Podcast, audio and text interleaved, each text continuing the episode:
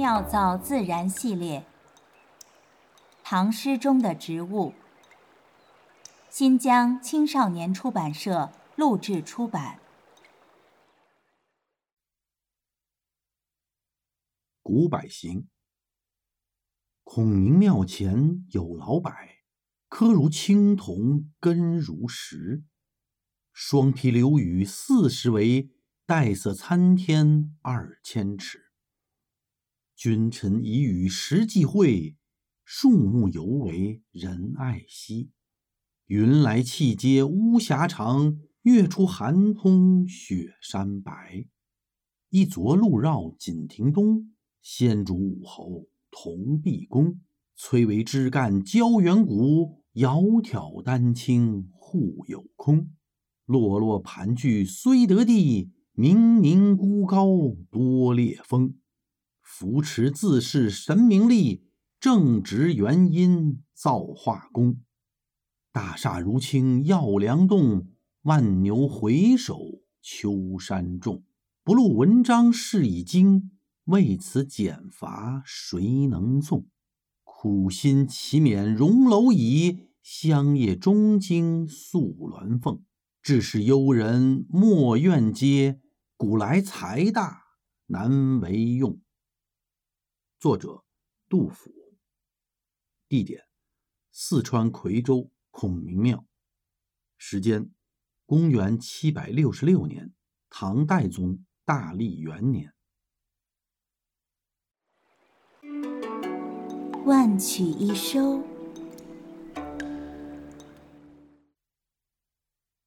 孔明是幸运的，遇到了刘备，互相欣赏，绝对信任，远近联手，以弱胜强，共创历史。不仅患难与共，而且同享成功。刘备有古代君王最难得的胸怀，这一点。只有李世民能与之比肩。诸葛亮有古代能臣最难得的两项品格：一项是为了自己的理想，而不是为了对君王的忠诚做事；另一项是无论得势失势，从未想取而代之或消极自保，而是鞠躬尽瘁，死而后已。这一点大约只有曾国藩。可以比照。事实上，刘备入川后，出于平衡荆州集团和川中集团的需要，一度更信任法正等人，甚至疏远了诸葛亮。但孔明没有抱怨，如常辅佐，直到夷陵惨败，刘备幡然醒悟。白帝托孤时，刘备说：“如果刘禅不成器。”先生可取而代之，不去分析临终考验。古代史上君臣互相信任到如此程度的，绝无仅有。君臣已与时际会，冥冥孤高多烈风。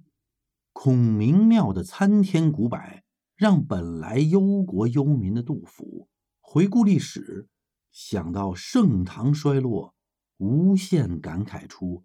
扶持自是神明力，正直元因造化功。抚今追昔，由此感叹的又岂止诗圣？后世所有谈及隆中对策，蜀汉崛起，痛失荆州，孔明只手将天补，奈何星落五丈原，都要念起杜甫的“出师未捷身先死”。常使英雄泪满襟。妙造自然。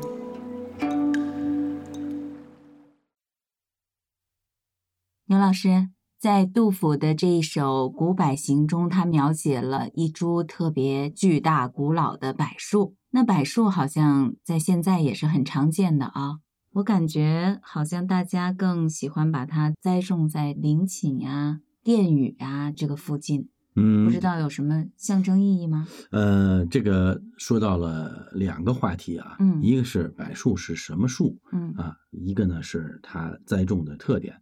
我们先说这个柏树，柏树是柏树科的植物的统称。其实它分成很多物种来说啊，分成很多种，有侧柏、圆柏啊、扁柏、花柏，有很多很多属。它呢是首先它在植物特点上，它是雌雄同株或者异株，也就是有的柏树呢还就是雌雄同株的。柏树的寿命非常长。柏树这个名字啊，这个拉丁学名这个柏树啊，嗯，它源自于希腊神话，是长寿不朽的象征。你看这个欧洲的古文明和中国的古文明非常相似。哎，对对，中国的这个柏树的名字呢，源自于那个贝，就是宝贝的贝。嗯，因为柏与贝在中文里边读音啊，它相近，所以柏树呢就是贝树。嗯，那因为它这个柏树的树冠呢有点像贝壳，那么贝壳呢在远古时期啊。其实它有这个生殖崇拜的意义，所以柏树也有生殖崇拜的意义。刚才你说好像经常在陵寝里边见到它，是吧？对。哎，那其实这个是因为它还象征着转生或者是永生啊，因为它长寿嘛。哎，所谓松柏长青啊，说在陵寝里栽是从汉武帝那个时候开始的。汉武帝之前呢，其实有另外的一套规制。汉武帝独尊儒术以后呢，他开始有了帝王陵寝的规制。皇帝陵栽松树，哦，哎，低一级的栽柏树。也就是说，从现实咱们留下来的这些古代的这个帝王陵寝来说，除了最早的轩辕皇帝，嗯，那个陵之外，汉朝以后的所有的皇帝陵寝，松柏都是分开栽的。皇帝那边栽的是松，啊，像这个。北京附近的这个清西陵啊、清东陵啊，咱都油松，柏树是低一级的。哦，这个之前还真没有注意过啊。那么现在中国也有很多存活时间很久的古柏。嗯，我经常在公园呀看到那种带着树牌的古树啊，好像北京就有寿命非常长的古柏。哎，是是，这个古树呢都分成 A、B、C 级啊。一般一看这 A 级古树十有八九就有柏树啊，B 级就更多了。呃，柏树呢，因为刚才说了它那个寿命长，呃，所以呢，在很多很多古迹里边，嗯，啊，刚好就有这种柏树。你刚才说北京嘛，北京天坛就有一棵啊，被皇帝祭天的时候赐名的，叫九龙柏。这个树好像我们在游览的时候也会见到，因为它很……呃，对，那个树有数据啊，就是十八米高，呃，这个干周长呢三点八米。这个好像国子监里面也有许多古柏啊。哎，对对对对，国子监呢，你看它是中国古代的最高学府，嗯啊，和这个教育管理机构啊，最高学府，所以那个里边呃有古柏，应该说不但不惊奇啊，而且就是非常正常，它有古柏。那个古柏呢，比刚才说天坛那个还高，那个有二十多米。哦，哎，他们说北京郊区有一棵，好像是比这些都要高啊。呃，北京郊区那棵呢，不但是高，它的最大特点是更久远。相传呢，当然也有一定的考证啊，叫北京的古柏之最，已经有一千三百多年了。正是这首诗，就是杜甫写这个诗啊，就唐代所种植的。对，这应该是唐朝的树了。唐朝的树，呃，在北京的密云有二十五米高。哦，这个的确是参天了啊！这个诗里写的这个古柏啊，您大概推算一下，它能有多高呢？你看。他说：“黛色参天两千尺，嗯哼，两千尺大概是有多高呢？这个这个是一个很有意思的话题啊。两千尺，首先说呢，这是杜甫写的，那写在唐朝是吧？那唐朝那一尺是多少呢？嗯，三十点七厘米。嗯，那换算一下呢，三十点七乘以两千是六百一十四米。有没有六百一十四米的树？没有，世界上最高的树一百一十五点九米。啊。”说到这儿啊，嗯，其实这还有一个话题，就是这个科学和艺术的对比啊，嗯啊，你看这个诗里边有这么一句：“双皮溜雨四十围。”嗯啊，那四十围就是它的干周长嘛，维度。哎，对对。那么周长呢，我们都有个简便的算法，嗯，就是所谓围，就是人用双手去抱的。那么唐朝的时候呢，男子的平均身高呢就一米七左右。嗯，那么因为人的臂展基本等于身高嘛，所以按这个来算呢，他这个说四十围是四十个人合围。嗯，那四十个人合围呢，那应该就是一点七米乘以四十，呃，六十八米。